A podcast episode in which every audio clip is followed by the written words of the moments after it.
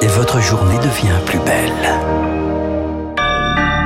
Il est 9h02 sur l'antenne de Radio Classique. Le journal a donc commencé. Je disais, Augustin, que vous étiez incontournable. Il va falloir le prouver. Après les énergies renouvelables autour du nucléaire de faire l'objet d'un projet de loi pour favoriser son déploiement, les démarches administratives doivent être simplifiées pour permettre la construction de nouveaux réacteurs à partir de fin 2027. Le texte été examiné à partir d'aujourd'hui au Sénat où la majorité de droite y est favorable.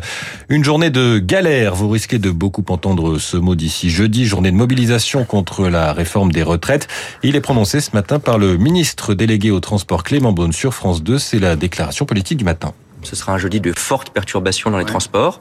Je le dis pour ceux qui le peuvent. Tout ce qui permet d'avancer ou de retarder un déplacement par rapport au jeudi, qui sera très difficile de faire du télétravail quand c'est possible et euh, le bienvenu parce que ce sera un jeudi très difficile dans les transports publics. Déclaration du ministre alors qu'on attend vers 17h les prévisions de la de trafic de la SNCF et de la RATP. Enfin l'incendie d'un bâtiment logistique du groupe Bolloré près de Rouen est circonscrit ce matin pas de mesures de protection des populations prises. Il faudra encore plusieurs heures pour l'extinction totale mais la fumée qui se dégage n'est pas toxique. Choix culturel. Eh bien, c'est la série événement de ce début d'année, The Last of Us, produite par HBO, disponible depuis hier sur Amazon Prime, euh, qui a récupéré le catalogue de la chaîne américaine il y a quelques jours, extrait du thème musical.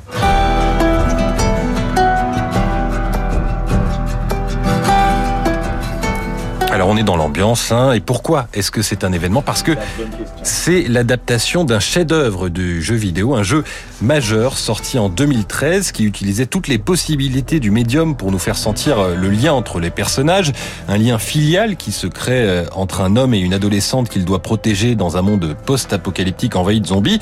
Alors forcément, quand on passe d'un jeu, tout ce qui passionne Ferrance. mais oui, je sais bien, mais non, mais parce que c'est Je suis dedans là. c'est c'est très intéressant sur ce que ça dit euh, du, du jeu vidéo et de la télé aujourd'hui, parce que évidemment, quand on passe d'un jeu à une série ou à un film, eh bien, il y a toute une, une dimension ludique qui disparaît et ça explique le nombre incroyable d'adaptations de jeux qui sont ratés.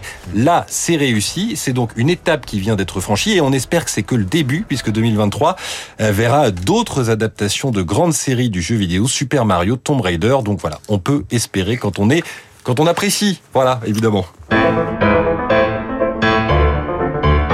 Revient sur des terres beaucoup plus radio classiques avec euh, un point sur la bourse et avec Céline Pantex d'Investir, le journal des finances. Bonjour Céline. Euh, Quelle tendance pour les marchés à l'ouverture? Bonjour Augustin, bien c'est une légère baisse hein, pour le CAC 40 à l'ouverture, mais rassurez-vous, l'indice parisien reste bien au-delà des 7000 points, 7035 moins 0,11%. Le marché ne réagit guère au ralentissement de l'économie chinoise l'an dernier, 3% de hausse seulement du PIB, un chiffre inférieur à l'objectif de Pékin qui était d'environ 5,5%, qui est également un plus bas depuis 1976. Mais on peut s'attendre à ce que le revirement de Pékin sur sa politique zéro Covid permette un rebond des indicateurs dans les prochaines semaines. Côté valeur, le trafic passager des deux aéroports parisiens fait un bond de 107% l'an dernier, 87 millions de passagers transportés, ce qui équivaut plus ou moins à 80% du trafic d'avant-crise. Pour finir, je vous rappelle le CAC 40 à l'ouverture, toute petite baisse, moins 0,10%, 7035 points. Merci Céline, 9h06 sur Radio Classique. Vous avez donc effectivement rendez-vous avec Franck Ferrand. Exactement. Euh, J'ai mon cher Franck à côté. Alors, et un petit mot, puisqu'on va parler. Alors, on, on dira que on va parler de l'exposition Monet Mitchell. Oui, on dira je on est sur avez- radio. Vous avez le Figaro entre les mains et c'est la, la dernière page du journal. Absolument. On dira qu'on en a beaucoup parlé parce que nous faisons partie du groupe qui l'organise, mais etc., etc.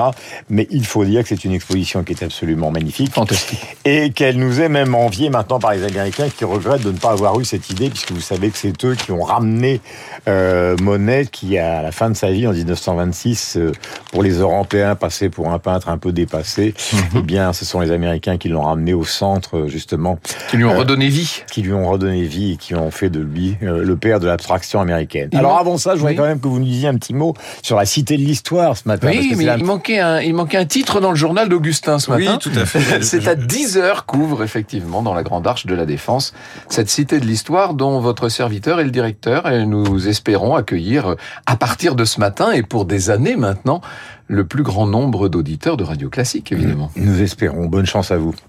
Monet Mitchell. Monet Mitchell.